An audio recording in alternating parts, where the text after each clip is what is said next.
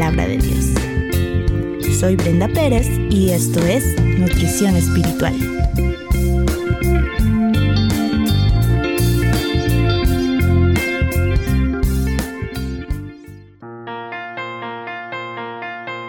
Más que el empoderamiento femenino.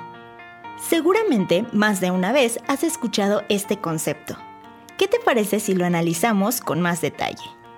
Según la Real Academia Española, el empoderamiento se refiere a la acción y efecto de hacer poderoso o fuerte a un individuo o grupo social desfavorecido.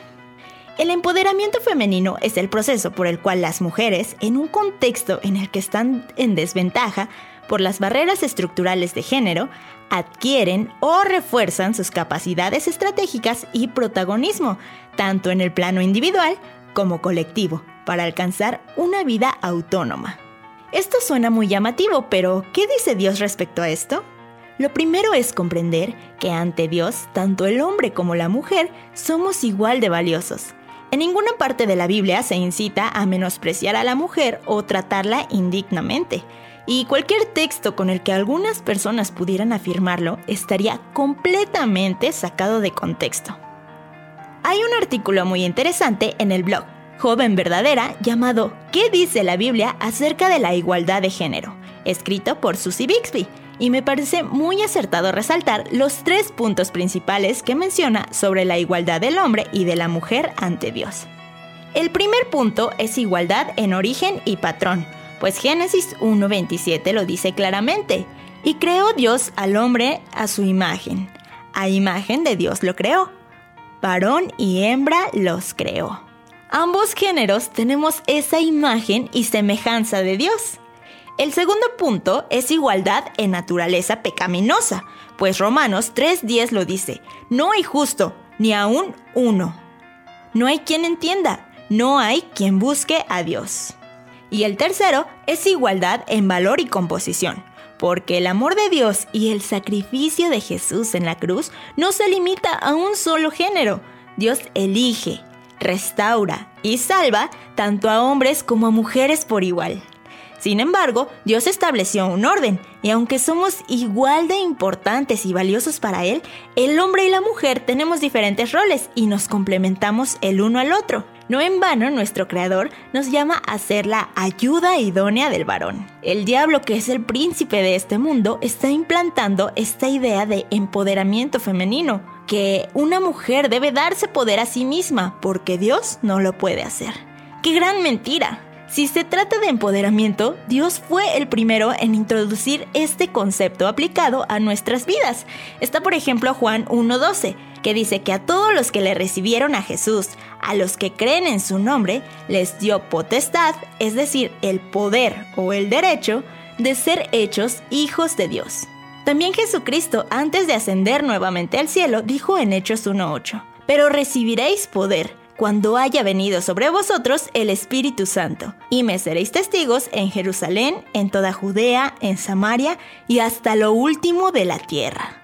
Dime si este empoderamiento no es suficiente. Este poder maravilloso nos da la vida eterna al lado de nuestro Creador. Nos da confianza de que aunque pasemos por momentos terribles, nuestro Creador tiene el control y cuidado de nosotras. Este poder nos ayuda a darnos cuenta de nuestros errores, llamados pecados. Pero sobre todo nos da esa comunicación directa con Dios para ser perdonadas y que el día que muramos no seamos condenadas, sino que lleguemos ante la presencia de Dios limpias y santas. ¿Y cómo puedes ser empoderada por Dios? Simplemente necesitas darte cuenta de que has violado la ley de Dios porque en toda tu vida has dicho mentiras, desobedeciste a tus padres, has aborrecido a muchas personas y muchísimas otras cosas más que solo tú y Dios lo saben. Y por todo esto merecías un castigo. Pero el amor de Dios fue tan grande que mandó a su único Hijo Jesús a ser castigado en tu lugar, para demostrar que Él es Dios y que es el único que tiene poder para resucitar y perdonar pecados. Si lo crees y te arrepientes de tus pecados, es decir, le pides perdón a Dios por las transgresiones, anhelando no volver a cometerlas más, Él te perdonará y te empoderará, dándote su Espíritu Santo. Y si ya tienes al Espíritu Santo habitando en ti, el Evangelio también es para ti.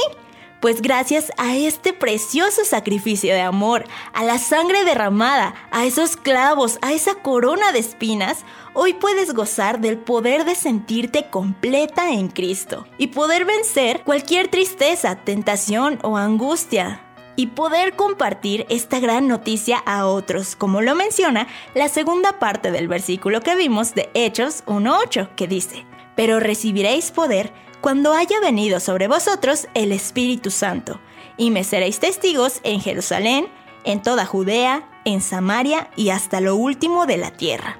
Por último, quiero dejar claro que no es malo que las mujeres tengamos más oportunidades de empleo y superación personal, pero que siempre tengamos presente que todo lo que logremos es gracias a Dios y no a nuestra autonomía que tanto buscamos que no tengamos en poco el llamado a ser madres o esposas amorosas, que no descuidemos a nuestro hogar ni a nuestra familia buscando esa liberación femenina, pues este es el rol que nos otorgó Dios y cumpliéndolo seremos bienaventuradas, es decir, doblemente felices. Así que a partir de ahora tú decides, empoderamiento femenino con tu autosuficiencia limitada o empoderamiento espiritual por parte del Dios Todopoderoso.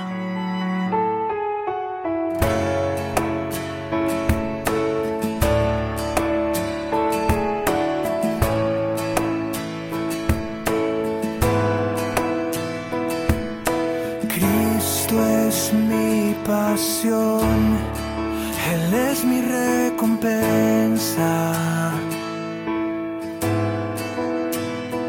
No hay nadie como Él, nada satisface más.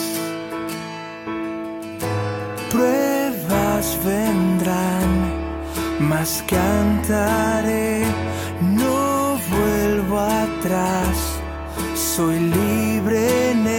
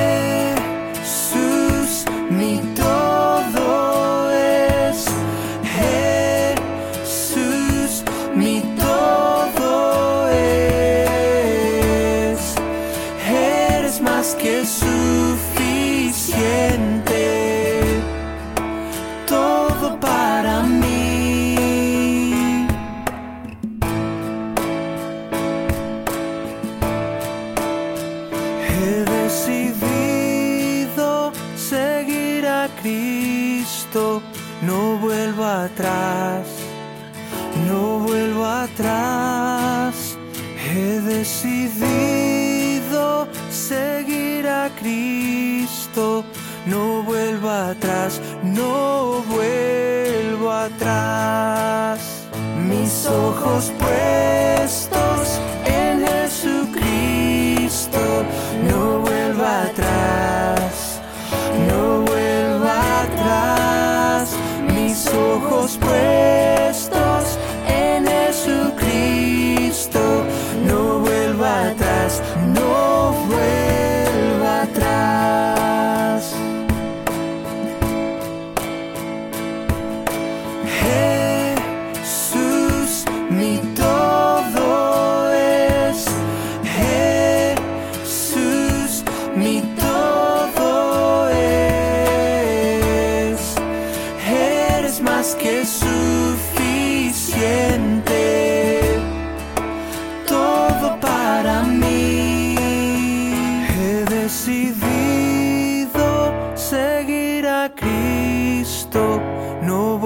atrás, no vuelvo atrás. He decidido seguir a Cristo, no vuelvo atrás, no vuelvo atrás.